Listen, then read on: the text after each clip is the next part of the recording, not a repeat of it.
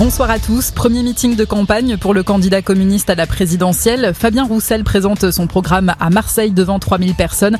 Parmi ses propositions, s'il est élu, bloquer toutes les délocalisations en cours, un revenu étudiant pour éviter aux jeunes de travailler pendant leurs études ou encore l'égalité salariale entre les femmes et les hommes. Les entreprises auraient un an pour l'appliquer. Marine Le Pen et Éric Zemmour au coude à coude, selon un sondage Ipsos Soprasteria réalisé pour le Parisien aujourd'hui en France. Les deux candidats d'extrême droite seraient à égalité au premier tour avec 14% des intentions de vote. Après les révélations du journaliste Victor Castanet sur les dysfonctionnements dans les EHPAD du groupe Orpea, les signalements de maltraitance envers les personnes âgées sont en forte augmentation. C'est le constat de la plateforme du numéro national 3977. De 20 à 30 signalements quotidiens, il y en a désormais une cinquantaine par jour selon le président de la plateforme. Les funérailles de Ryan auront lieu demain. L'enfant est tombé dans un puits au Maroc. Il est décédé malgré la mobilisation des sauveteurs pendant plusieurs jours.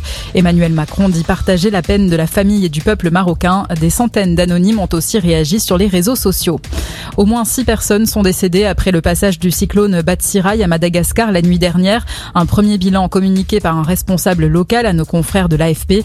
Selon les chiffres officiels, près de 48 000 personnes ont été déplacées à cause du cyclone. La fréquentation des cinémas français ne parvient pas à retrouver son niveau d'avant la crise sanitaire. La ministre de la Culture précise que les cinémas et le spectacle vivant enregistrent 25% de spectateurs en moins qu'à la même période il y a deux ans. Les Jeux Olympiques de Pékin, c'était l'un des meilleurs espoirs de médaille pour la France. Perrine Lafont termine au pied du podium à la quatrième place après la finale de ski de boss. L'Ariégeoise perd son titre de championne olympique de la discipline. Et puis le foot, 23e journée de Ligue 1. Lorient a dominé Lens 2-0. Brest se déplace à Rennes. Le match vient de commencer. À 20h45, Lille reçoit le PSG.